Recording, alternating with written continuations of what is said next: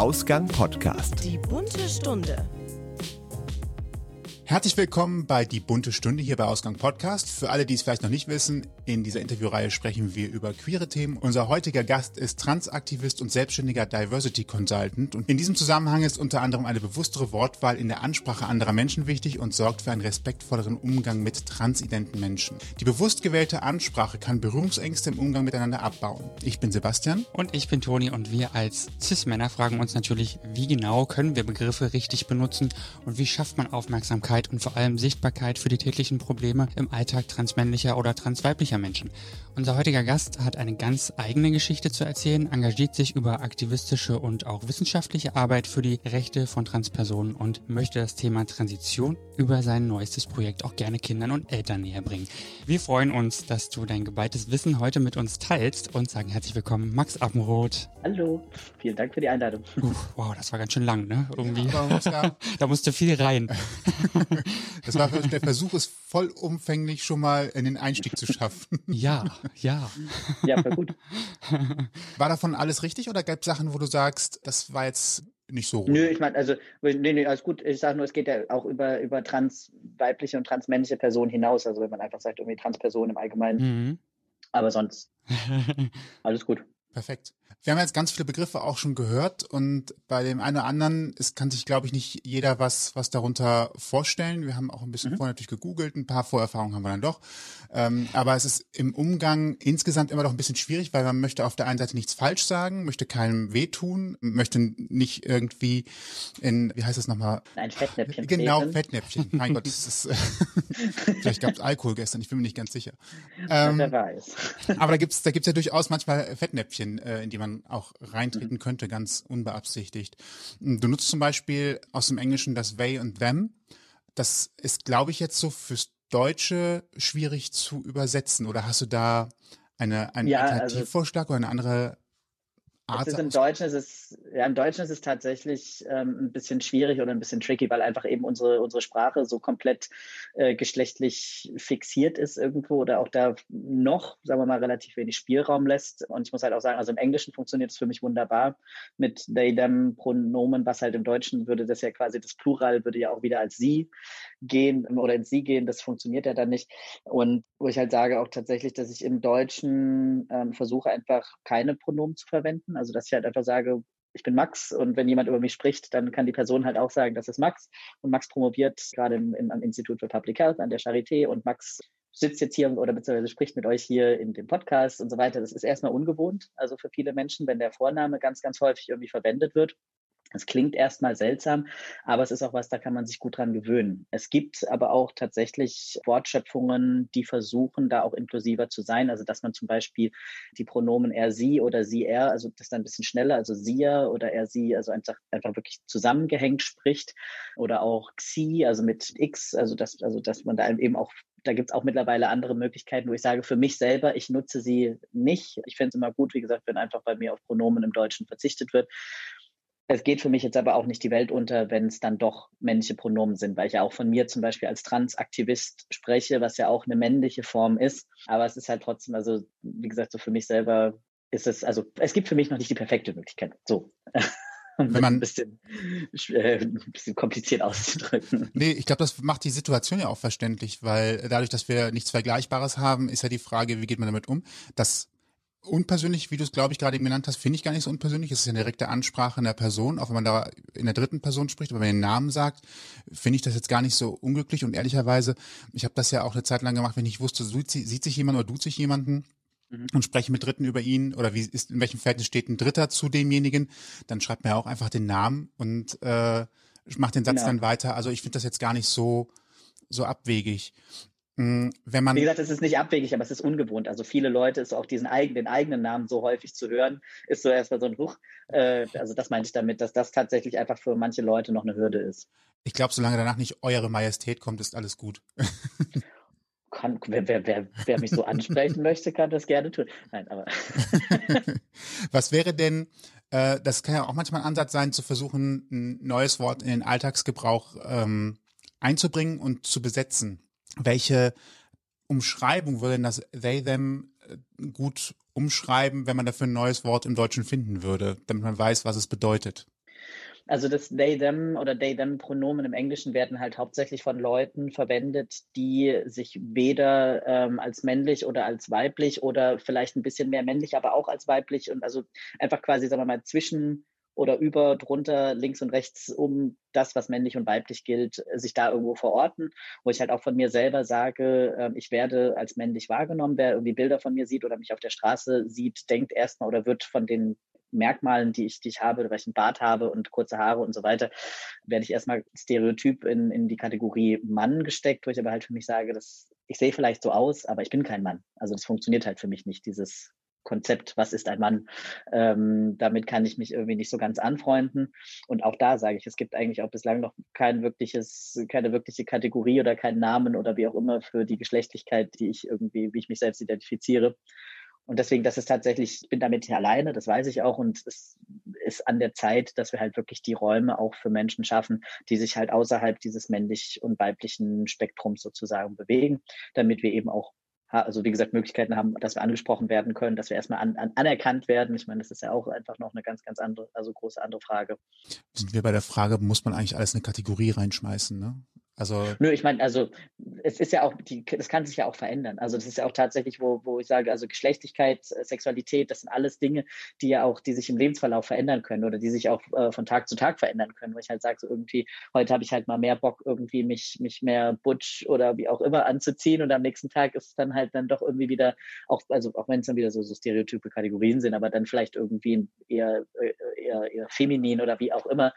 Ähm, das ist ja auch einfach mal, also wo ich für mich sage, das ist auch so ein bisschen stimmungsabhängig oder auch situationsabhängig, wo gehe ich hin, mit wem treffe ich mich, was sind das für Situationen, fühle ich mich da sicher, kann ich da überhaupt irgendwelche Merkmale an, also mir anlegen, wie zum Beispiel, weiß ich nicht, Nagellack oder so, wenn ich in Situationen gehe, wo es halt womöglich die nicht sicher für mich sind, wenn ich als männlich gelesene Person irgendwo mit Nagellack auf, aufkreuze. So, das sind ja auch nochmal äh, Dinge, die man damit bedenken muss. Ich finde es ein Statement, aber das ist. Wow. Äh das ist ja schön, aber wenn das Statement womöglich dazu führt, dass du dahinter, hinterher irgendwie eins auf die Glocke bekommst, ist halt auch äh, das beste Statement irgendwie. ja, okay. Da war ich jetzt ein bisschen zu blumig unterwegs, also positiv denkend. ja, ja, nee, aber klar, also ich meine, meistens geht das ganz gut, aber wie gesagt, das ist, hängt bei mir ganz klar von Situationen ab, ob ich eben auch womöglich mit komischen Blicken oder so gut umgehen kann oder nicht. Machst du tatsächlich viel von dem, wofür du dich morgens entscheidest, was du anziehst und so weiter, davon abhängig, in welchen Situationen du reinkommst? Also wie viel ist deine Tageslaune abhängig dafür, was du anziehst und wie viel davon ist dann doch wieder Umfeld? Also ich meine, du bist in Berlin, da würde man jetzt grundsätzlich, glaube ich, als jemand, der nicht aus Berlin kommt, äh, sagen, in Berlin kannst du eigentlich rumlaufen und machen, was du willst. Das ist da eigentlich eher auch ja, eher, ich glaube, es ist eher schlimmer, wenn du normal rumläufst, weil dann fällst du eher auf. Ähm, würde ich jetzt, also ich meine, klar, in Berlin, wir haben schon nochmal echt andere Spielräume, andere Möglichkeiten, ähm, aber es ist doch schon, wo ich sage, es kommt, also auch natürlich im Beruflichen irgendwo, also was für Termine habe ich, wie muss ich sozusagen auftreten, in Anführungszeichen, das ist halt das eine. Aber tatsächlich, wenn ich jetzt irgendwo, ich weiß noch, zu Beginn meiner Transition, also ich habe gesagt das auch immer ganz gerne, also um das erstmal zu verstehen. Also ich bin trans. Das heißt, bei meiner Geburt wurde, ich sage mal, mal das falsche Kästchen angekreuzt. Also ich wurde zunächst in die weibliche Kategorie gesteckt und habe dann aber irgendwann für mich bemerkt in meinem Lebensverlauf, das funktioniert für mich nicht. Das ist nicht richtig und habe das dann mit einzelnen Maßnahmen für mich sozusagen verändert und wie gesagt, werde jetzt eher als männlich wahrgenommen und ich habe zum Beispiel aber tatsächlich zum Beginn meiner Transition, also meiner physischen Transition, wo ich angefangen habe mit der Testosteronbehandlung, auch noch ganz, ganz andere Kleidung getragen. Viel mehr lila, pink, glitzer, schillernd, weiß ich nicht was. Und mit dem wirklich immer stärker männlich, mit der stärker männlich aussehenden Erscheinung, hat das aber auch tatsächlich einfach deutlich mehr Probleme mit sich gebracht. Und ich einfach, ich war dann auch wirklich vielfach in Situationen, wo mir Gewalt angedroht wurde oder wo ich Gewalt erlebt habe. Und das tatsächlich auch im Zusammenhang eben mit diesem wirklich so Gender Bending, also halt einfach so die Geschlechtergrenzen so ein bisschen verschwimmen zu lassen, wo Leute irgendwie das nicht richtig einsparten konnten, wer oder was ich bin.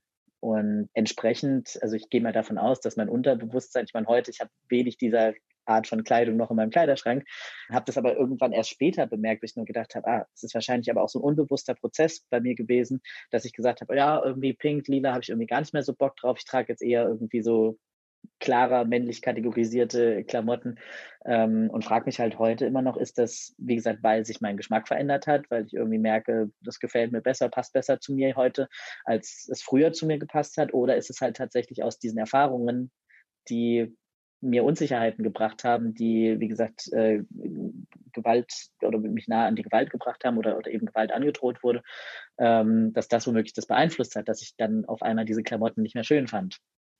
So, das weiß ich nicht, aber das sind einfach so Prozesse, die ich heute auch versuche zu hinterfragen. Interessanter, interessanter Gedanke tatsächlich, ja.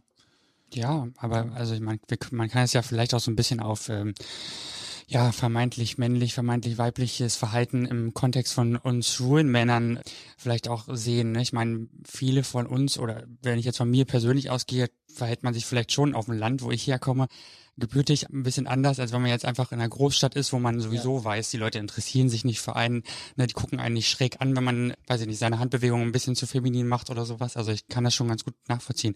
Was denkst du, was ist deine Einschätzung, woher kommt eigentlich diese Aggressionsbereitschaft ja, oder Gewaltbereitschaft. Also einfach dieser vermeintlich weiblich gelesenen Erscheinung. Nee, ich meine, es war ja damals nicht um, ich, das war ja das Ding, dass ich ja nicht direkt weiblich gelesen wurde. Das war ja genau das, was die Leute eben nicht verstanden haben, dass eine Person, die irgendwie männliche Merkmale wie irgendwie Bartwuchs und so weiter hat, aber dann irgendwie Kleidung trägt, die eigentlich nicht als männlich sozusagen äh, verstanden wird oder was auch immer. Und ich glaube, das ist für viele Leute, ist dieses mich einspaten zu können, ist es jetzt, äh, ist es jetzt, ist die Person jetzt männlich oder weiblich? Ich meine, das ist ja das, was wir als erstes bei einer Person festmachen, die wir, wenn wir, wenn wir irgendwie eine neue Person kennen kennenlernen. Ist die Person Mann oder Frau? Das ist einfach das, was wir gelernt haben, wie wir irgendwie Menschen kategorisieren. Erst dann schauen wir auf Alter, erst dann schauen wir irgendwie auf Herkunft oder merken oder, stellen irgendwie andere Dinge fest. Das erste ist halt wirklich dieses, ist es ein Mann, ist es Mann oder Frau? Und wer da halt, wenn das nicht klar irgendwie erkennbar ist, schafft das natürlich bei Menschen Unsicherheit. So, und da denke ich mir halt so, und wenn, also die Unsicherheit macht ja nichts. Also es, ist, es tut einem ja eigentlich nicht weh, aber das ist, wie gesagt, dieses, was wir halt gelernt haben, dass das irgendwie passieren muss, dass wir das verstehen müssen, wer ist Mann, wer ist Frau. Ich habe die Vermutung, dass einfach viele Leute Angst davor haben, wenn sich jetzt diese Geschlechtergrenzen irgendwie sagen wir mal, wenn die verschwimmen, ich sage noch nicht mal auflösen, sondern wenn die einfach irgendwie unklarer werden, ähm, ich immer sage, das ist irgendwie so Geschlecht ist gefühlt so die letzte Bastion der, der Menschheit, an der sich irgendwie so versucht wird, krampfhaft dran festzukrallen, zu sagen, ja, aber es gibt ja nur Männer und Frauen. Und ich mir denke so, ja, es gibt Männer und Frauen, aber es gibt auch noch viel, viel mehr. Und für mich ist auch, ich sage ja auch nicht, ich will ja auch kein Geschlecht abschaffen oder was auch immer. Also wegen mir, ich brauche es nicht. Aber wenn andere Leute es brauchen, wenn andere Leute sagen, ich identifiziere mich als Mann oder als Frau, ist es für mich völlig in Ordnung. Können sie ja gerne machen. Aber das im Gegenzug wünsche ich mir halt auch, dass ich mich so identifizieren kann, wie ich möchte und halt da nicht irgendwelche Dinge aufgedrückt bekomme oder aufgezwungen bekomme, ähm, die einfach auf mich nicht zutreffen. Also wie gesagt, ich nehme nehm niemandem etwas weg und ich möchte, aber das ist auch nicht mein, mein Ziel. Also irgendwelchen Leuten Dinge aufzudrücken, weil ich ja genau das für mich selber auch nicht möchte wenn da irgendwie, sagen wir mal, Überraschungen entstehen oder wie auch immer, dass das tatsächlich einfach, wie gesagt, diese Unsicherheit und dann auch vielleicht nicht selber zu wissen, wohin mit, mit einem selbst. Also vor allem, wenn man vielleicht auch selber merkt, ach, eigentlich finde ich es gar nicht so unattraktiv. Ich meine, das hat man ja oder bekommt man ja eben viel mit, eben auch aus diesen Männlichkeitsdiskussionen oder Diskussionen um Männlichkeit, dass ja einfach diese, diese Angst auch bei Eltern, so, oh Gott, mein Kind könnte irgendwie schwul werden, wo ich mir denke, selber, ich, also ich könnte mir das aus der Perspektive gut vorstellen, wenn Eltern sagen, ich habe Angst, dass mein Kind schwul wird, weil ich weiß, wie schwierig es immer noch homosexuelle Menschen in der Gesellschaft haben. Aber das ist ja nicht mal die Angst. Also das ist ja wirklich so dieses oftmals, also ich meine, als ich mich damals bei meiner Mutter irgendwie geoutet habe, die erste Aussage, also ich habe mich mal mit, mit 13, 14 als lesbisch geoutet, war dann so dieses, oh Gott, ich kriege keine Enkelkinder. So, und das ist das größte Problem irgendwie gewesen, wo meine Mutter gesagt hat, so ich, ich will aber doch Enkelkinder haben. Und ich gesagt, das ist ja noch nicht mal, dass das aus, also nur weil ich lesbisch bin, heißt das ja nicht, dass es ausgeschlossen ist oder weil ich damals lesbisch war. So. Und ich verstehe es aber, wie gesagt, bis heute nicht, warum Menschen, also warum immer wieder gesagt wird, das ist irgendwie auch wieder der Natur. Ich meine, das sind ja immer diese, die, die, die, die Argumentationsketten, wo ich sage, also ich glaube, wäre es wieder der Natur, dann wären wir schon längst irgendwie ausgestorben. So, dann würde es uns einfach nicht mehr geben. Also es funktioniert ja irgendwie trotzdem. Ähm, es ist, äh, wenn es danach geht, ist so vieles gegen die Natur. Auch Pandemien können da eigentlich gegen die Natur sein, weil es rottet ja Arten aus und irgendwie gibt es sie ja doch. Also von daher hat ja doch anscheinend alles seine Berechtigung in irgendeiner Art und Weise, ob uns das gefällt oder nicht, in mancherlei ja. Hinsicht. Vor allen Dingen, wer hat festgelegt, was die Natur festgelegt hat? So. So. Von daher ja, können wir da einfach Frage, mal einen Haken ja. dran setzen. Dieses Argument, das kann eigentlich nur noch geschlagen werden von der Bibel. Das ist ja dann auch meistens das brennende Schwert, was vorne wegläuft und sagt die Bibel, die sagt, und dann äh, kann das ja nur so sein. Genau. Und selbst die hat ja auch nochmal links und rechts äh, Zweige aufgebaut, die noch mal ein bisschen was anderes sagen könnten. so, bevor wir noch zum Theologie-Podcast werden, kommen wir zurück zu dir. Wir hatten das ja eben schon mit dem Pronomen. Du hast es, glaube ich, auch schon indirekt gesagt. Wie reagierst du denn darauf, wenn jemand dich aus Unwissen mit einem Pronomen anspricht, mit einem deutschen Pronomen? Also er, je nach Situation, sagst du dann auch, wie du es lieber hättest und weist ihn darauf hin? Oder ist das, ist das etwas, wo du sagst, ja, es ist halt so, es ist halt umgangssprachlich so nicht es ist also im Deutschen, im Deutschen ist es tatsächlich, wo ich irgendwie so ein bisschen sage, das nehme ich, nehme ich so ein bisschen hin. Ähm, es ist auch für mich äh, von meiner, sagen wir mal, persönlichen Entwicklung auch jetzt einfach in den letzten anderthalb, zwei Jahren entstanden, wo ich halt gesagt habe, irgendwie, ich wünsche mir einfach nicht, also im Deutschen keine Pronomen, im Englischen they, them Pronomen wo ich das jetzt halt einfach, wenn ich mich irgendwo neu vorstelle, sage ich das den Leuten und habe dann auch so eine, sagen wir mal, gewisse Erwartungshaltung, in Anführungszeichen, dass das, dass das auch dann irgendwie umgesetzt wird oder zumindest so, wie es im Rahmen des Möglichen ist, äh, umgesetzt wird. Aber ich bin jetzt auch nicht, nicht, äh, nicht super gekränkt, wenn Leute jetzt männliche Pronomen verwenden. Was für mich klar ist, was nicht geht, sind weibliche Pronomen. Das ist was, also das, ich weiß, ich bin keine Frau. Das ist das Einzige, was ich bezüglich meines Geschlechtes irgendwie sehr, sehr, ähm, sehr, sehr klar weiß. Aber all das, was danach kommt, das ist halt was, wo ich sage, das ist für mich nach wie vor irgendwie eine, eine große Unbekannte in Anführungszeichen. Weil das ist ja aber auch, also wo ich begonnen habe mit meiner sozialen Transition, das heißt halt auch irgendwie einen anderen Vornamen zu verwenden, ähm, beziehungsweise eben dann auch mit anderen Pronomen, habe ich halt auch erstmal wirklich mit er, ihnen, also männlichen Pronomen angefangen. Max ist in Deutschland halt ein relativ klar oder eindeutig gegenderter Name, wird als männlich wahrgenommen. Im Englischen ist es halt schon wieder anders. Also da ist halt Max ist halt so wirklich so ein bisschen auch neutral, zwar auch mehr oder männlich belegt, aber es ist nicht unbekannt, dass, dass eben auch weibliche Personen oder eben auch andere Personen, also die sich jetzt halt eben auch nicht als männlich oder weiblich identifizieren, der, dass der Name halt trotzdem funktioniert. Und das ist auch das, was ich irgendwie daran ganz schön finde. Und ähm, genau, aber das ist wie gesagt im Deutschen, ich bin da, bin da keiner Person irgendwie auf ewig böse. Ich und bin da jetzt auch nicht, wo ich da jedes Mal irgendwie drauf hinpiekse, wenn ich sag's, oder wenn irgendwie ich irgendwo ein R höre. Im Englischen ist es da schon anders, wo ich halt sage, da, da wünsche ich es mir tatsächlich, dass die Leute das auch so respektieren und eben besonders, wie gesagt, die Menschen, die ich halt neu kennenlerne, wenn es jetzt Leute aus der Vergangenheit sind. Ja. Das Ziel wäre also ein bewussterer Umgang mit Pronomen letztendlich. Generell, also wäre es halt schon, also wäre es halt schön irgendwie in Gesprächen oder gerade wenn es irgendwelche Gruppensituationen sind, wenn man halt einfach, ich meine, ihr habt ja auch am Anfang gesagt, so was könnt, was könnt ihr denn als Cis-Allies oder Cis-Typen irgendwie, was könnt ihr machen? ist halt, dass man wirklich einfach sagt, so hey, ich bin XY und benutze diese und jene Pronomen. Also dass es halt normalisiert wird, über Pronomen zu sprechen und nicht immer nur diejenigen die für sich andere oder nicht ganz klar eindeutige Pronomen verwenden, ähm, auf, also eindeutig in dem Sinne Pronomen, die zu dem äußeren Erscheinungsbild äh, passen, dass immer diejenigen das äh, quasi hervorbringen müssen und das für sich einfordern müssen, sondern dass man das einfach normalisiert, generell so wie man sich vorstellt, zum Namen, zur Herkunft, Alter, was auch immer irgendwie gefragt ist, äh, dass man dann halt auch sagt, ja, und meine Pronomen sind XY.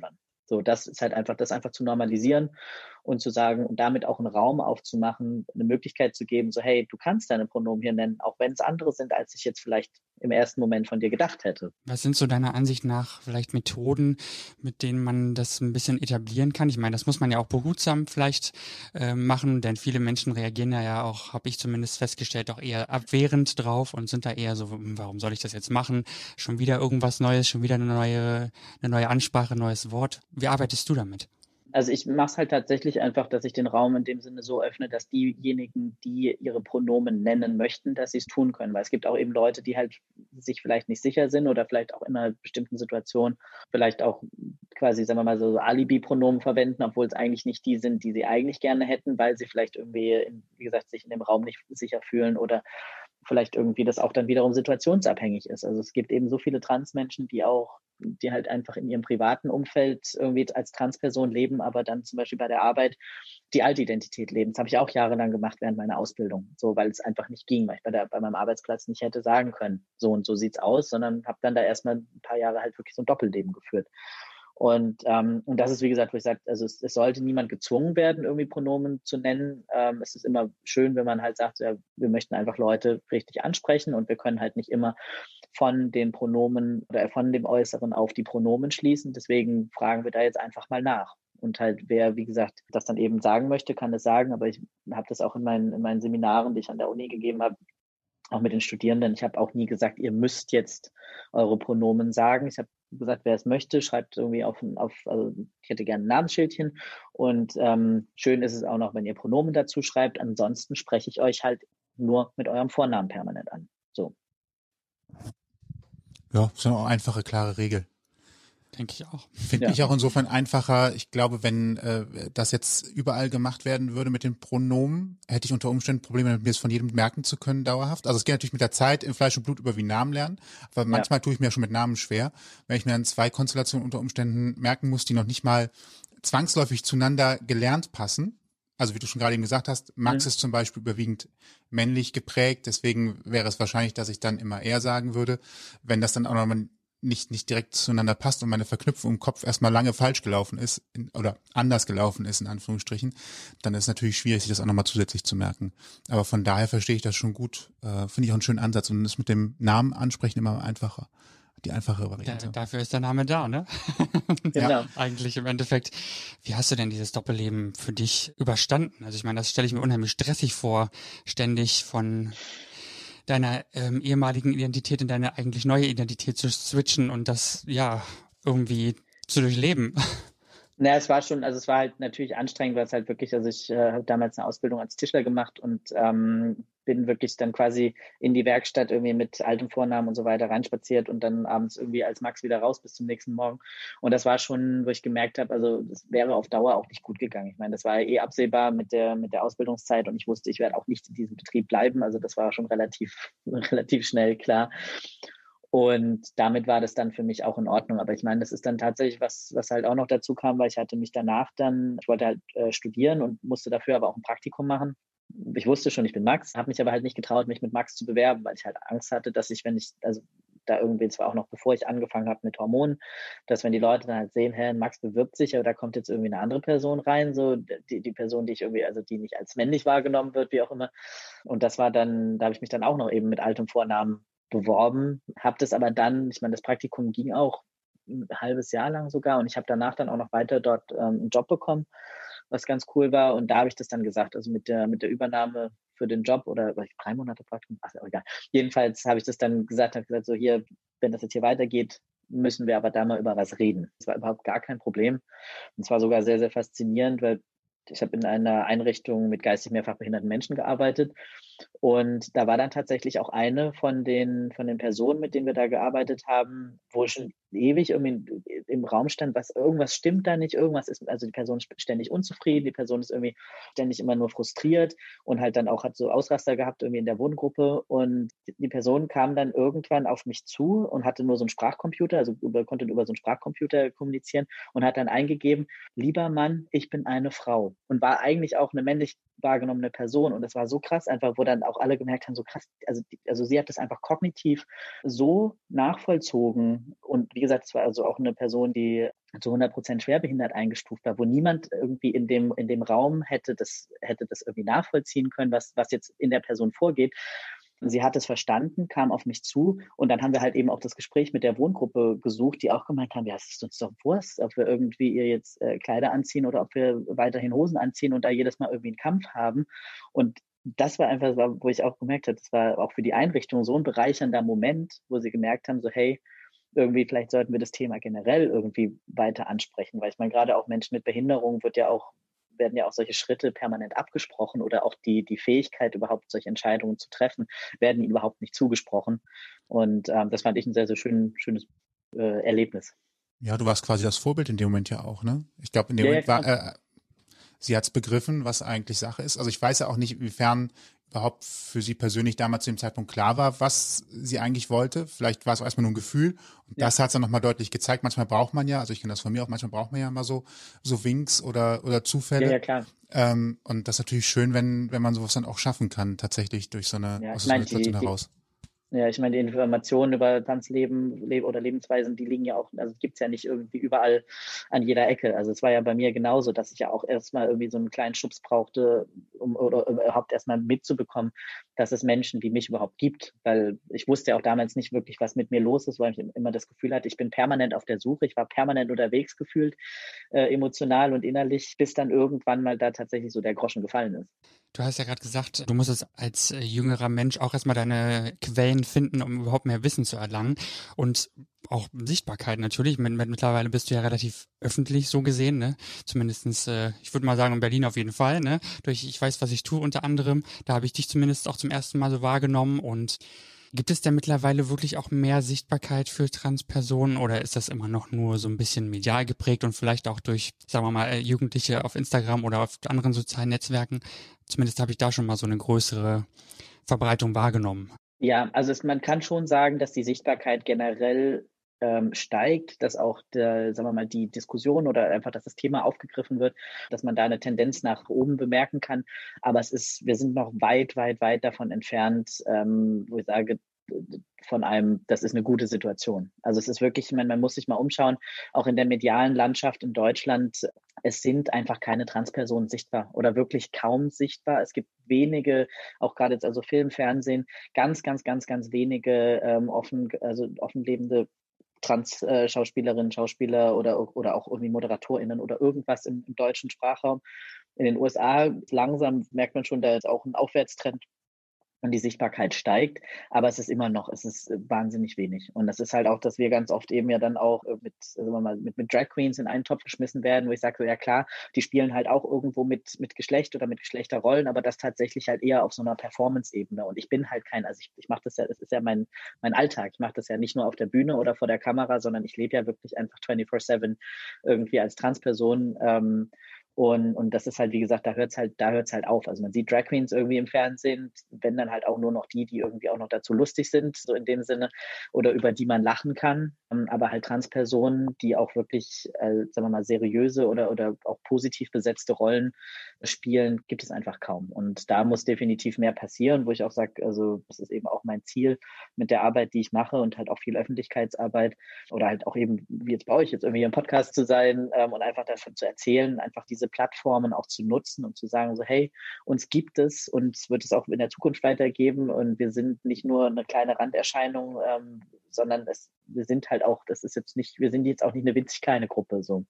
Wäre halt schön, wenn wir tatsächlich auch unseren Platz in der Gesellschaft bekommen rechtliche Anerkennung und so weiter. Ich meine, da ist Deutschland auch noch wahnsinnig weit hinterher, wie irgendwie so die Gesetzeslage aussieht und was wir überhaupt durchlaufen müssen, um unsere Vornamen zu ändern, um unseren Personenstand von männlich zu weiblich, weiblich zu männlich äh, zu ändern. Dritte Geschlechtsoption gilt für uns als Transpersonen nicht. Das gilt nur für intergeschlechtliche Menschen offiziell.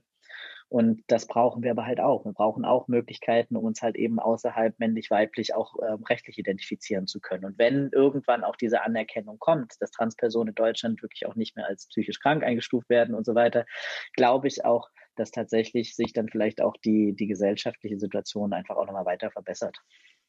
Du hast gerade behördliche Hürden genannt, die äh, es Transmenschen schwierig machen, im Alltag klarzukommen. Gibt es noch weitere Beispiele? Also sowas wie Arztbesuche oder ähm, jetzt, jetzt bist du in einer Beziehung, aber ähm, vielleicht auch so Geschichten wie Dating. Äh, wie geht man damit um? Ähm, Gibt es da größere Herausforderungen vielleicht an der einen oder anderen Stelle? Vielleicht mal beim Arztbesuch mal an, weil eigentlich würde man davon ausgehen, das ist eigentlich relativ easy, weil Ärzte wissen ja alles. Nee, leider nicht. Also ich meine, das ist ja auch der Bereich, in dem ich hauptsächlich momentan tätig bin. Ich promoviere, wie gesagt, im Bereich Public Health an der Charité, also quasi so Schnittstelle zwischen Medizin und Gesellschaft und schaue mir eben die Hürden in das Gesundheitssystem für Transpersonen an. Und das fängt halt oftmals eben mit der Anrede an, dass wir halt einfach nicht richtig angesprochen werden, dass auch bei der Anmeldung, egal wo man irgendwie hingeht, also du musst dich halt erstmal immer überall outen. Also das ist so dieses, du musst überall den Leuten erzählen, das und das, egal was bei Ärztinnen, Ärzten, wenn irgendwie die Anamnese gemacht wird, wird halt gefragt, welche Medikamente nehmen sie. Wenn dann Transpersonen sich für Hormone entschieden haben, muss ich ja angeben, dann wird gefragt, warum.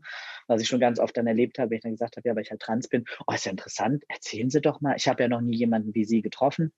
Und da denke ich mir auch mal so, woher wollen Sie das denn wissen? So, es steht ja nicht jeder Transperson trans auf der Stirn geschrieben. So, also wenn ich jetzt die Straße lang laufe, sehen mir das Leute nicht an. Und das ist halt was, wo ich sage, also Ärztinnen haben leider, also es ist kein Teil der Ausbildung, wirklich über Transgeschlechtlichkeit im, im Medizinstudium zu sprechen oder auch in, in äh, Ausbildung für Pflegepersonal und so weiter. Und da gibt es ganz, ganz riesengroße Lücken. Und wie gesagt, es fängt halt an mit dem, wie werden wir in der Arztpraxis angesprochen, werden wir irgendwie, ich habe es auch, bevor ich also dann meine offizielle Namensänderung so durch hatte, stand ja eben noch mein alter Vorname auf meiner Krankenkassenkarte. Und dann bin ich irgendwie zur Arztpraxis, ich weiß nicht, zwar einmal in einer, in einer äh, orthopädischen Praxis, habe extra am Empfang den Mut zusammengenommen und gesagt, können Sie mich bitte mit Herr Appenroth aufrufen, weil das ist mir tatsächlich dann lieber als Frau. Ähm, und die so, ja, ja. Und dann war es natürlich doch Frau Appenroth. Und ich meine, das ist halt dann, äh, wenn dann, wenn dann so Kleinigkeiten ähm, nicht, nicht respektiert werden und halt das, das, das schon daran scheitert, dass die Leute mich nicht ordentlich ansprechen können, dann ist halt die Wahrscheinlichkeit, dass ich in diese Praxis zurückgehe, halt auch nicht sehr hoch. Und das ist für Transpersonen leider ein riesengroßes Problem. Das ist auch wissenschaftlich mittlerweile belegt, dass Transpersonen deutlich seltener eben halt präventive Gesundheitscheckups irgendwie machen, als aber auch oftmals Kleinigkeiten, gut behandelbare Kleinigkeiten bis zu einem medizinischen Notfall hinausgezögert werden, weil sich die Leute nicht trauen, zu Ärztinnen und Ärzten zu gehen. Und das haben wir leider in Deutschland immer noch. Und mal darüber, also davon abgesehen, diese allgemeine Versorgung ist halt ein Ding, dass ich halt wegen Husten, Schnupfen, Heiserkeit irgendwie zu Ärztinnen gehen muss. Aber eben dann auch noch, wenn wir uns dafür entscheiden, ähm, also wenn sich Transpersonen dafür entscheiden, zum Beispiel auch Hormone zu nehmen oder andere angleichende Maßnahmen durchführen zu lassen, da haben die wenigsten irgendwie Ahnung von. Das ist wirklich, also dass man da Ärztinnen findet, ist selbst auch in Berlin sehr, sehr schwierig. Also der Arzt, bei dem ich bin, der behandelt alleine 600 Transmenschen hier in Berlin und die Praxis platzt aus allen Nähten. Der nimmt jetzt schon seit äh, bestimmt zwei Jahren oder vielleicht sogar länger auch keine neuen PatientInnen mehr auf, weil er halt sagt, es geht nicht. Ich kann nicht mehr leisten. Ich würde gerne, aber ich kann nicht. Und, ähm, und da, wie gesagt, da muss sich ganz, ganz, ganz, ganz schnell was ändern, weil, wie gesagt, das ist selbst in Berlin ist das schon ein riesengroßes Problem und in anderen Regionen in Deutschland will ich gar nicht hinschauen, ehrlich gesagt. Nachvollziehbar. Was sind Schritte? Du hast ja gerade gesagt, dass du ein bisschen die Schnittstelle bist äh, zwischen der Medizin und dem Sozialen. Äh, was ist dein Beitrag dazu, da quasi vielleicht für ein bisschen mehr Verständnis, Nachvollziehbarkeit äh, bei den Ärztinnen zu, zu sorgen.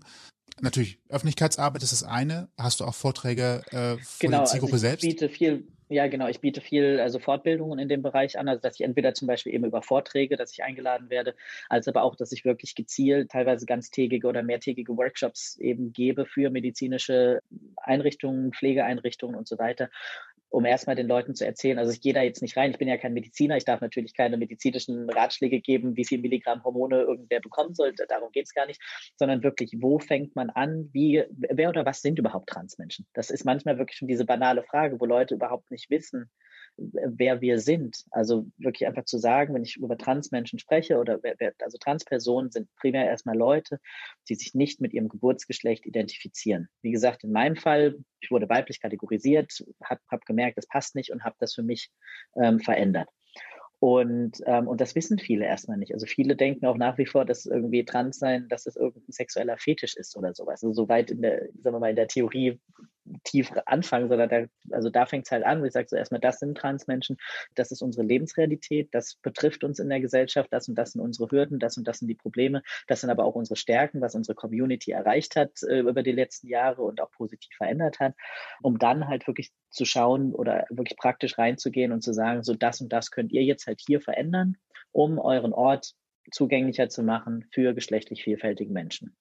Und das Schöne dabei ist halt auch immer, wo ich sage, ähm, das ist die Maßnahmen, die dann getroffen werden, die kommen nicht nur mir und meiner Community zugute, sondern es ist wirklich einfach ein Mehrwert für alle, wenn einfach individueller auf Menschen geschaut wird und einfach auch geguckt wird, wer kommt da tatsächlich jetzt zur Praxistüre oder zu weiß ich nicht was, wo, wo auch immer rein.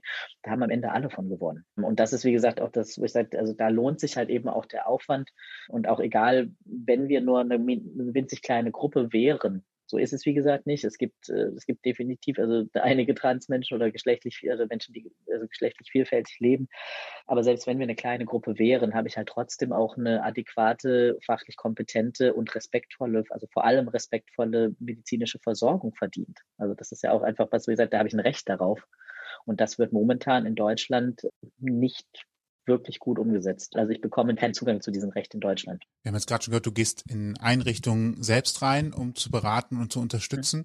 Hilfst du auch Transpersonen selbst im Alltag, also indem du Tipps gibst, worauf man bestehen kann oder dass Leute sich vielleicht auch trauen, sichtbarer zu sein? Du hast ja eben schon gesagt, dass du niemanden dazu zwingen möchtest, mhm. diesen Schritt für sich zu gehen, aber sehr wohl natürlich befürwortest, wenn das jemand tut, um eine Sichtbarkeit überhaupt herzustellen, damit es eben nicht so aussieht wie äh, es sind irgendwie drei Menschen in Deutschland, um es mal kurz überspitzt zu sagen.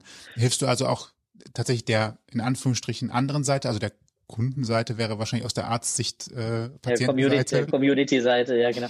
Nee, also ich mache schon viel auch eben für die Community, wo ich auch, also ich habe letztes Jahr auch ein Buch herausgegeben, ein Sammelband namens Trans und Care, was quasi auch tatsächlich die erste Publikation zum Thema Gesundheitsversorgung auf Deutsch ist. Also bislang gab es halt auch nichts, wo Leute sich aber rausgeredet haben, ja, wir können ja nichts nachlesen, es gibt ja nichts. Wo ich sage, es gab schon irgendwie auch coole Quellen von, von Organisationen, coole Flyer, die gemacht wurden, aber sowas wird halt nicht ernst genommen. Das ist leider das Problem, dass es oftmals eben von Ärztinnen nicht, also das, was aus der Community selber kommt, nicht als vollwertige Information gezählt wird. kurzer Einwurf, woran liegt das? Weil da nicht Professor, Doktor vorne drauf steht? Oder? Genau, weil es halt nicht, weil es nicht irgendwie einen akademischen Umschlag hat, so in dem Sinne. Das ist, ich weiß es nicht, aber egal wie, jedenfalls gibt es jetzt dieses Buch, was eben auch hauptsächlich aus Transperspektive geschrieben ist, mit unterschiedlichen Kapiteln, unterschiedlichen Beiträgen. Und da gibt es eben auch für Transpersonen selbst ähm, Kapitel drin, wo es zum Beispiel darum geht, was passiert, wenn die Krankenkasse mir einen Widerspruch gibt, weil sie die Brust-OP nicht bezahlen wollen oder was auch immer. Welche Schritte kann ich da gehen? Wo, an wen wende ich mich? Was muss ich wann, wo hinschicken und so weiter. Also solche Sachen eben auch wirklich so als, als Handwerks Zeug irgendwie selbst in die Community zu geben und zu sagen, so hey, hier habt ihr einmal geballt sozusagen gesammelt die Informationen, was ihr machen könnt, wo ihr euch hinwenden könnt oder wo ihr auch Unterstützung bekommen könnt. Und ähm, aber sonst tatsächlich selbst in dem Sinne, dass ich irgendwie Transpersonen selbst berate, mache ich, ähm, also nicht in so einer eins zu eins individuellen Beratung, aber ich habe halt einfach, ich habe relativ viel Erfahrung ähm, im Bereich Fördermittelanträge und habe da zum Beispiel auch, also ich habe ähm, war mehrere Jahre beim International Trans Fund, das ist die erste transgeleitete Organisation, die quasi Gelder akquiriert hat, um sie weiter an, Trans an andere Transorganisationen ähm, zu geben, eben um auch unsere Community zu stärken, finanziell zu stärken und weiß halt, worauf es irgendwie ankommt bei, bei guten Fördermittelanträgen und habe halt da auch jetzt ähm, schon einigen Leuten auch geholfen, eben gute Anträge zu schreiben oder eben auch zu sagen, so schau doch mal in dem Antrag nochmal hier und da drauf, da müsstest du vielleicht nochmal ein bisschen was verändern. Ähm, und das sind halt die Sachen, die ich, die ich dann direkt auch für die Community mache. Und eben mit der Arbeit generell, die Aufklärungsarbeit, Informationen zu erstellen, auch besonders im Bereich zur sexuellen Gesundheit wo ich äh, momentan auch sehr, sehr viel dazu arbeite, beziehungsweise es eben auch mit Schwerpunkt meiner Dissertation ist, wo ich halt da eben auch für die Community selber Informationen zusammenstelle mit Arbeitsgruppen und so weiter und wir die halt herausgeben, damit wir eben auch an Informationen kommen, die uns sonst von Ärztinnen halt leider nicht gegeben werden, obwohl sie uns sie geben sollten. Also, dass die Akzeptanz da nicht so richtig da ist, ist kurios, ne? Denn eigentlich könnte man ja denken, naja, wenn ich doch Informationen bekomme von Menschen, die das alles schon durchlebt haben, die viel fundierter sind als irgendjemand, der in einer Behörde sitzt, ganz, ganz das seltsam. Ist aber wir uns, ja, aber das ist ja genau das Problem. Uns wird ja tatsächlich einfach so eine gewisse Mündigkeit irgendwo abgesprochen. Das fängt ja tatsächlich schon eben an mit dieser für, für Transmenschen, das machen nicht alle, aber eben auch viele Transmenschen, die für sich entscheiden, ich möchte gerne meinen, meinen Vornamen und meinen Personenstand offiziell ändern auf meinen Ausweisdokumenten, Zeugnissen, was auch immer. Da fängt es ja an, das, das ist ja vielen auch einfach nicht bekannt, äh, dieses Verfahren. Man stellt ja erstmal einen Antrag beim Gericht, dann entscheidet das Gericht nach einem persönlichen Termin, ob das Verfahren eröffnet wird oder nicht. Das heißt, man hat schon mal Prüfinstanz Nummer eins, wenn man dann mit Richter, RichterInnen irgendwie da, da sitzt und spricht und die dann entscheiden, ach ja, bei Ihnen kann ich mir das vorstellen und bei Ihnen vielleicht halt auch nicht. Also es werden ja eben auch Anträge abgelehnt. So, das ist, äh, ist ein Problem. Wenn der Antrag aber bewilligt wird, dann werden zwei unabhängige therapeutische ähm, oder psychologische Gutachten eingefordert von richterlich oder gerichtlich anerkannten GutachterInnen, die dann auch in den Gesprächen, mit denen man dann, die man dann mit diesen Menschen führt, eine sogenannte Transsexualität bestätigen sollen.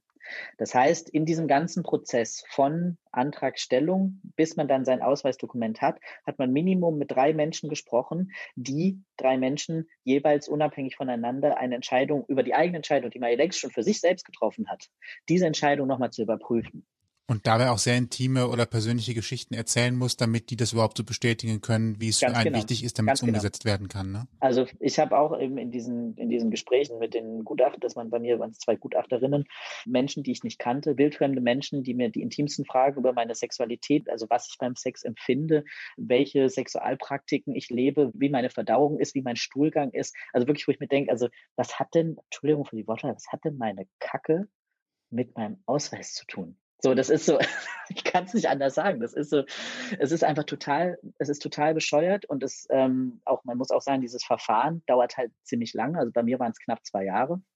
Und am Ende zahlt man halt dafür ähm, zwischen, also äh, je nachdem, wie lang die Gutachten sind oder was die, also was die GutachterInnen verlangen, halt bis zu 4.000, 5.000 Euro aus eigener Tasche. So dafür, dass man halt über mehrere Jahre schikaniert wird. So, und das ist, wie gesagt, das ist einfach vielen Menschen nicht bekannt, was wir tatsächlich heutzutage in Deutschland noch durchmachen müssen. Und weswegen ich halt auch sage, dass das sogenannte transsexuellen Gesetz gehört halt auch einfach wirklich ersatzlos abgeschafft. Also das ist, es gibt einige Länder, jetzt auch in der Schweiz, seit letzter Woche großartig, dass da unser, unser Nachbarland sozusagen hin, hingezogen oder mitgezogen ist, wo es halt einfach auf Selbstbestimmung jetzt geht. Also man geht zum Amt und sagt halt hier, so und so ist es, zahlt dann vielleicht irgendwie eine, eine Bearbeitungsgebühr, aber das war's. So, keine Gutachten, kein, kein Psych, also vor allem auch nicht Diagnose, also dass man sich tatsächlich eben auch noch eben als psychisch krank sozusagen deklarieren lassen muss. Das, wie gesagt, gibt es jetzt da zumindest mal nicht mehr. Ja, manches braucht Zeit, also unbefriedigend das gerade ist, aber je mehr wir darüber reden, glaube ich, desto wichtiger oder desto eher wird, findet es auch Gehör. Vielleicht ist sowas wie eine Petition irgendwann früher oder später nochmal ein Ansatz ist, direkt in die Politik mit einzubringen? Es ist seit, ich glaube, zwölf Jahren mittlerweile im Koalitionsvertrag das transsexuellen Gesetz zu novellieren, aber es wird halt immer wieder verschoben, verschoben, verschoben, weil es ist ja nicht so wichtig. Ne? Und jetzt ist ja auch gerade eine Pandemie, deswegen können wir uns über solche Themen im Bundestag ohnehin nicht unterhalten. Ganz genau. Nächste Legislaturperiode ganz bestimmt. Mal schauen, ja. Ja, ich drücke die Daumen. Glück haben. Das, klingt gerade halt so ein bisschen, also jetzt ist, sind wir natürlich in der Situation, dass wir sowas nicht durchmachen mussten, aber es klingt halt tatsächlich wie große Schikane, um irgendwas zu verhindern, wo eigentlich die Sachen, die Faktenlage ja für die Person selbst sehr eindeutig ist. Also warum Steine in den Weg legen? Das ist halt etwas, ja. wo man so ein bisschen fassungslos daneben steht und sagt, äh, ist jetzt keine Schnapsidee oder eine Bierlaune. Nee, also das macht, also solche Entscheidungen, die trifft man mal nicht eben irgendwie morgens beim, beim, beim Kaffeesatz lesen, sondern das sind tatsächlich, ich meine, das sind ja Fragen. Ich selber, ich habe mich wirklich, also ich habe für mich irgendwann gemerkt, ich bin Max und habe aber ewig dann auch hin und her überlegt, mache ich jetzt eine, also fange ich die Hormontherapie an, äh, werde ich mein, also werde ich das offiziell irgendwie ändern lassen oder nicht und habe da ewig drüber nachgedacht und dann einfach für mich die Entscheidung getroffen. Und ich meine, ich bin selbst mir am nächsten und es wird ja oftmals argumentiert, wo Leute dann, ja, aber man muss doch checken, dass die Leute keine Fehlentscheidung treffen und so weiter, wo ich mir denke, so, ey, es werden jungen Mädchen, also im Alter von 13, 14 Jahren wird die Pille verschrieben, die übelste Hormonkeule schlechthin. Mit denen wird doch vorher auch kein psychologisches Assessment gemacht, ob die überhaupt mit den Konsequenzen, was, was eine Pille verursacht, irgendwie leben können oder jegliche, sagen wir mal, nicht überlebensnotwendige Operationen, die durchgeführt werden. Und die sind auch nicht volljährig. Ja Nee, eben, also äh, egal ob volljährig oder nicht, auch jetzt, also Menschen, die die Pille nehmen oder wenn, wenn, wenn Hormone verschrieben werden aufgrund von einer, sagen wir mal, Hormoninsuffizienz bei, bei, auch bei, bei Cis-Männern, ähm, beziehungsweise wenn, wenn Operationen äh, durchgeführt werden, die wie gesagt nicht lebensnotwendig sind, warum wird bei den Leuten nicht irgendwie auch vorher so ein Assessment gemacht und erstmal mit Kostenprüfung von der, von der Krankenkasse und weiß ich nicht was. Also wenn man es halt macht, dann sage ich ja, dann macht's bitte mit allen, aber nicht nur mit einer bestimmten Gruppe, weil das ist wirklich so dieses, dieses, ja, wir könnten ja womöglich Fehlentscheidungen treffen, wo ich mir denke, also die Statistiken oder die Zahlen, die es dazu gibt, also die sogenannten Fehlentscheidungen, die getroffen werden, also dass Menschen merken, oh Gott, vielleicht habe ich da mich tatsächlich irgendwie falsch entschieden, die liegen im 0, also 0,1 Prozent Bereich und zu sagen, weil 0,1 Prozent eventuell den Weg wieder zurückgehen wollen, dann eine gesamte Gruppe so zu schikanieren, die wirklich schwere psychische Traumata hervorruft bei vielen Menschen, das ist nicht, nicht zu rechtfertigen. Also das kann nicht funktionieren. Und eben auch dann, wenn man sich halt auch anschaut, also es gab letztes Jahr einen Fall in den in UK, wo eine Transfrau halt gesagt hat oder also dann gesagt hat, ja, ich möchte einfach wieder als Mann leben. Und da wurde mal gefragt, also die wurde übelst durch die, durch die Presse gezogen, von wegen, was das, das Gesundheitssystem gekostet hatte, der erst in die eine Richtung, dann wieder jetzt zurück in die andere Richtung und so weiter. Und dann hat er einfach mal, sagen wir mal, eine seriösere Presse äh, einfach auch dann mal die Person gefragt, was ist denn der Grund dafür? Und hat sie, also hat die Person halt gesagt, ich würde als Transfrau in der Gesellschaft nicht überleben. Es ist einfacher für mich, als schwuler Mann zu leben, auch wenn es nicht meine wahre Identität ist. Aber wie gesagt, als Transfrau in der heutigen Gesellschaft, aufgrund der ganzen ganzen Scheiße, die Transmenschen durchmachen, würde ich es nicht überleben. Und ich meine, wenn man sich dann anhört, wenn das der Grund ist, warum Leute zurück wollen, dann versteht man vielleicht auch, dass wir echt ein riesengroßes Problem haben größeres, als ich jetzt gerade selber dachte, muss ich ehrlich sagen. Ja, ja, klar. Also, man, wenn man selbst nicht in der Situation ist, äh, sieht man ja so vieles nicht. Ne? Deswegen finde ich ja. unsere, unser Interview hier auch gerade so wichtig, ne? weil auch gerade so die Nachteile des Ganzen ja, wenn man sie als Nachteile sehen möchte, oder die ganzen Barrieren, Hürden, wie auch immer, ähm, ja nochmal ganz deutlich werden. Und da hast du ja in deiner aktivistischen ja. Arbeit schon unheimlich viel sichtbar gemacht und auch wirst es auch weiterhin sichtbar machen. Genau. Nun hast du ja mit deiner Arbeit aber auch ein ja, einfach in der Öffentlichkeit eine gewisse erlangt und daran muss man sich ja wahrscheinlich auch erstmal ein bisschen gewöhnen, wenn man dann plötzlich doch etwas wichtiger für viele wird. Hast du jemals so eine Hemmschwelle gehabt, auch da vorwärts zu gehen, also dich etwas nach vorne zu bewegen, was die Arbeit angeht oder war das für dich schon immer? Nee, gar nicht. Also es ist tatsächlich jetzt also so, wie es momentan ist, äh, oder das war also so wie es jetzt in, sagen wir mal, in diesem Jahr hat bei mir tatsächlich ähm, jetzt erst in den, in den letzten zwölf Monaten mehr wirklich zugenommen, dass ich wirklich so, also so progressiv den Weg nach, nach vorne oder nach draußen sozusagen gehe, weil ich halt sage wirklich, also ähm, es braucht einfach mehr Sichtbarkeit. Wir müssen mehr gesehen werden und wir müssen vor allem auch, also wo ich, wo ich auch weiß, ich bin, also ich erzähle, ich sage immer, ich bin mit irgendwo Geschichtenerzähler, also ich, keine, keine fiktiven Geschichten, sondern ich erzähle halt meine Lebensgeschichte. Und das ist was, wo Menschen dann automatisch auch, also man kriegt es ja sonst abstrakt irgendwie mit, man hat vielleicht schon mal gehört, irgendwie Transgeschlechtlichkeit, aber weiß eigentlich nicht so richtig, was das ist.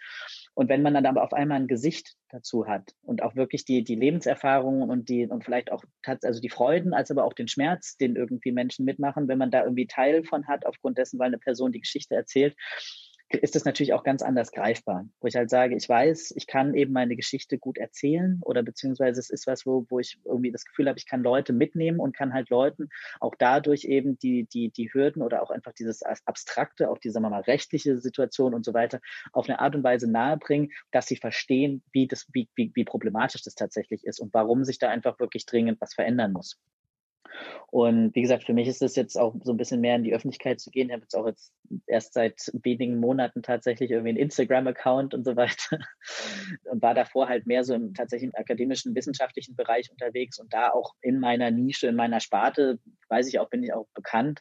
Aber so, dass ich jetzt tatsächlich auch so ein bisschen mehr ähm, in die breite Öffentlichkeit gehe, das ist, ist, ist jetzt erst äh, seit diesem Jahr tatsächlich. Und bislang macht es noch Spaß in dem Sinne, beziehungsweise wo ich halt auch merke, die Resonanz ist einfach eine sehr, sehr positive. In den meisten Fällen nicht ausschließlich, aber wie gesagt, in, in im Großen Ganzen ist es sehr, sehr positiv. Und ich merke auch, dass einfach die Möglichkeiten, die man von solch, also eben auch Plattformen wie eure, dass ihr sagt, hey, wir haben eben nur mal diese Möglichkeit hier und wir wollen eben auch Menschen, die diese Möglichkeit vielleicht selber gerade temporär nicht haben, die Möglichkeit geben, auch ihre Stimme gehört zu bekommen. Deswegen auch da nochmal ein Dankeschön an euch. Sehr gerne. Wir freuen uns ja, dass wir deine Expertise nutzen dürfen, vor allen Dingen auch äh, kostenfrei nutzen dürfen. Ne? Ich meine, muss man ja auch mal sehen, dass Arbeit eben auch eigentlich ja nicht immer unentgeltlich passiert. Ne? So, also ist auch ein ganz ja, großes klar. Geschenk an uns. ja. Du arbeitest ja gerade auch an noch mehr Öffentlichkeit, möchte ich es fast sagen, und zwar an der Umsetzung eines Kinderbuchprojektes, das auch genau. das Thema Transition behandelt. Ähm, worum geht es da? Was ist das für eine Geschichte? Das ist die Geschichte von Noah. Und Noah erzählt quasi aus seiner oder aus der kindlichen Perspektive, wie Noah die Transition von seinem Vater miterlebt hat. Also quasi die Geschichte fängt halt an, Noah mit Mutter und, und Katze und irgendwie die leben zusammen.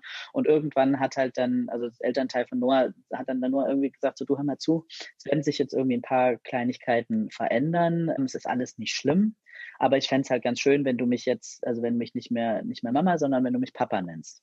Und da merkt man halt einfach so ein bisschen die, also einfach auch so eine wirklich äh, kindlichen Perspektive zu zeigen, eine Transition ist A, überhaupt nichts Schlimmes. Die Menschen bleiben. Also die Geschichte heißt halt auch Transition means your heart stays the same.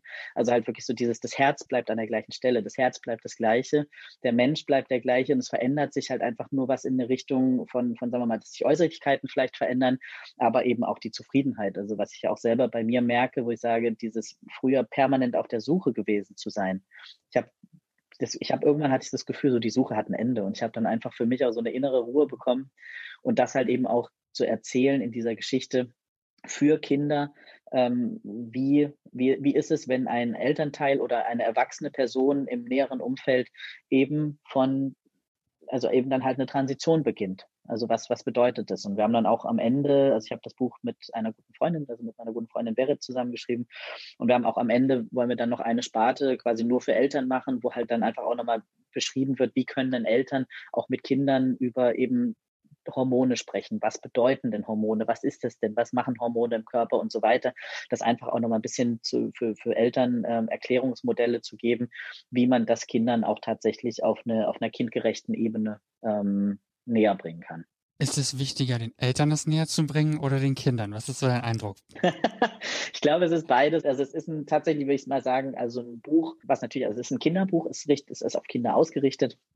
Aber ich gehe mal ganz, ganz stark davon aus, dass viele Eltern da auch einen Mehrwert draus ziehen. Und ich meine, das sind eben Transgeschichten generell, äh, sind bislang noch sehr, sehr dünn besiedelt im, im Kinderbuchbereich.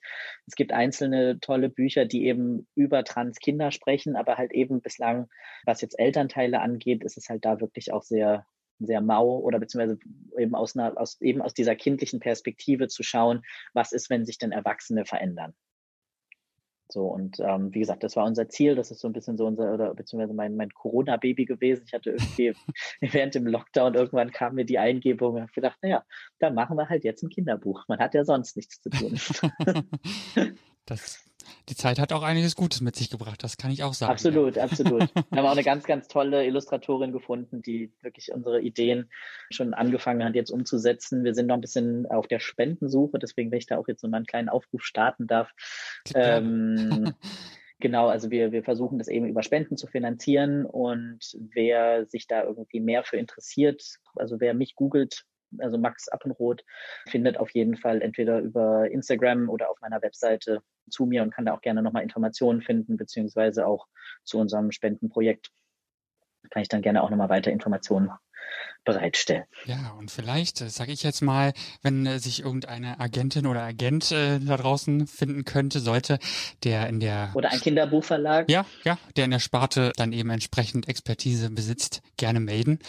Ich weiß aus Erfahrung, dass das ein bisschen schwierig werden kann und auch eher langfristig und dass man da einen langen Atem haben muss, aber es äh, lohnt sich mit Garantie. Ja. denke auch. Jetzt ist es ja mit solcher Literatur und äh, das kenne ich ja auch allgemein, wenn es darum geht, äh, Sexualität im Schulunterricht zu behandeln, gibt es ja durchaus Personengruppen, die dem sehr kritisch gegenüberstehen. Was sagst du solchen Kritikern, wenn die auf dich zukommen, beziehungsweise suchst du eine Diskussion oder sind Diskussionen an der Stelle eventuell auch gar nicht zielführend, weil ähm, es eher in Richtung der Überzeugung läuft und weniger des Austauschs? Wie gesagt, also was ich in der Regel, und ich meine, da, da, da wird es auch dann immer relativ schnell argumentativ dünn ähm, auf der Gegenseite, ist halt, wenn ich sage, was tue ich dir denn? Was tue ich denn den Menschen mit meiner Existenz? Es kann doch den Leuten völlig Wurst sein, wie ich mich identifiziere und wie ich lebe. Das hat ja keinen direkten Einfluss auf ihr Leben, auf ihr Umfeld oder was auch immer. Und wie gesagt, es ist ja dieses, also das, ich wiederhole mich da, wo ich sage, ich nehme ja niemandem irgendwas weg. Ich möchte ja auch nicht irgendwie, wie gesagt, für mich persönlich ich bräuchte es nicht, ich bräuchte irgendwie die Kategorien Mann und Frauen nicht, aber nur weil ich sie nicht brauche, heißt das nicht, dass andere sie also nicht irgendwie toll finden dürfen. So, das ist, können sie, wie gesagt, machen, was sie wollen, solange sie mir halt eben auch den Raum lassen, mich so zu entfalten, wie ich es gerne möchte. Und das ist, wie gesagt, das ist das, das, das Einzige, wo ich dann auch versuche, also wenn man mit meinen Workshops und so weiter, wo ich in der Regel auch immer auf sehr, sehr positive oder offene Ohren treffe, positive Rückmeldungen bekomme, habe ich es da auch tatsächlich einfach bislang noch nicht wirklich gehabt, dass, dass Leute da versuchen, dagegen zu steuern. Also die meisten sitzen freiwillig ja auch in den Seminaren. Und wenn da wirklich jemand irgendwie mal dann komplett dagegen geht, ich kann nicht alle Menschen glücklich machen. Das ist mir dann irgendwann auch, äh, da gucke ich, das hängt dann eben auch von der Energie ab, die ich habe, ob ich sage, da, das lohnt sich jetzt da irgendwie einzusteigen oder nicht. Aber in der Regel sind die Leute tatsächlich, auf die ich treffe, also dem relativ offen gegenüber. versuchen, andere Leute oder alle anderen Leute glücklich zu machen, sollte man auch tun, nichts unterlassen, weil das macht einen selber, glaube ich, ganz schnell ganz unglücklich. Yes. Ja, das glaube ich auch. Es hat ja auch ja. eigentlich nichts, also soll ja nicht erziehend sein, sondern eigentlich eher ein Umdenken hervorrufen, nicht?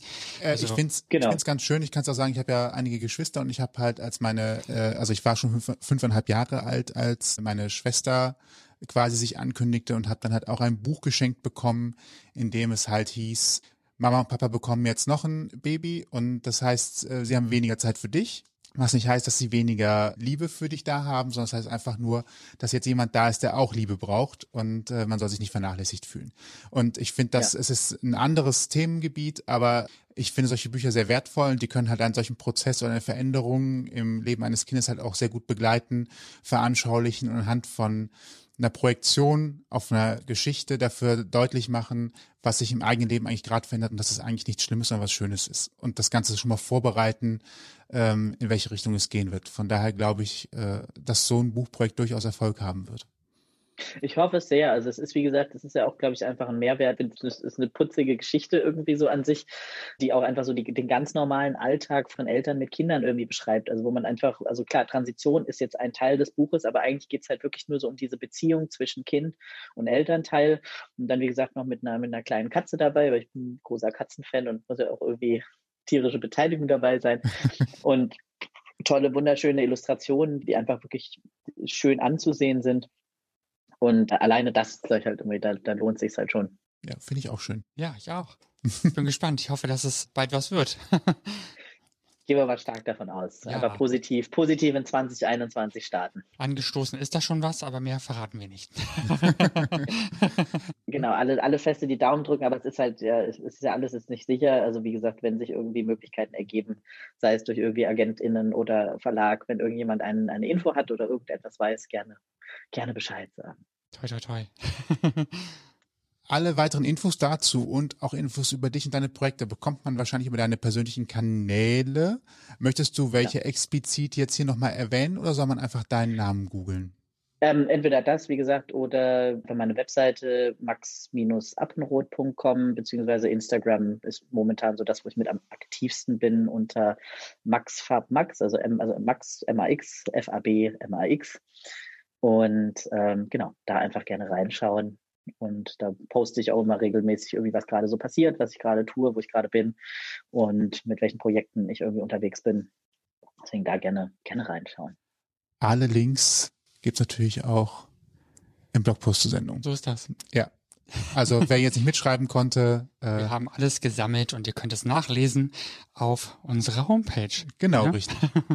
Falls euch diese Folge gefallen hat und ihr mehr hören wollt, dann findet ihr uns auf allen bekannten Streamingdiensten und überall, wo es Podcasts gibt. Wir freuen uns, wenn ihr uns abonniert. Das Ganze kostet auch nichts und dann verpasst ihr auch keine weiteren Folgen mehr. Und wenn ihr Feedback habt, dann schreibt uns einfach per Mail zum Beispiel über mail@ausgangpodcast.de. So ist es und alle Infos zu dieser Folge könnt ihr auch nochmal im Blogpost nachlesen auf ausgangpodcast.de. Uns bleibt nur noch zu sagen, ich bin Toni. Und ich bin Sebastian. Und vielen Dank an Max für deine Zeit. Ja. Danke vielmals. War sehr, sehr schön aufschlussreich. Ja, wieder ein ja. schöner großer Einblick. Vielen Dank. Ja, vielen, vielen Dank, vielen, vielen Dank dass, dass ihr mich eingeladen habt und mir die Möglichkeit gegeben habt, euren Kanal sozusagen zu nutzen. Sehr gerne. Immer gerne.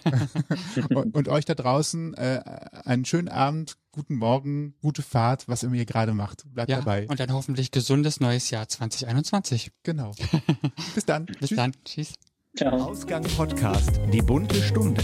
Deine Interviewreihe mit Menschen, die spannende Geschichten erzählen. Mit deinen Gastgebern Sebastian und Toni. Kostenlos anhören auf www.ausgangpodcast.de. Folgt uns auf Instagram unter Ausgang Podcast.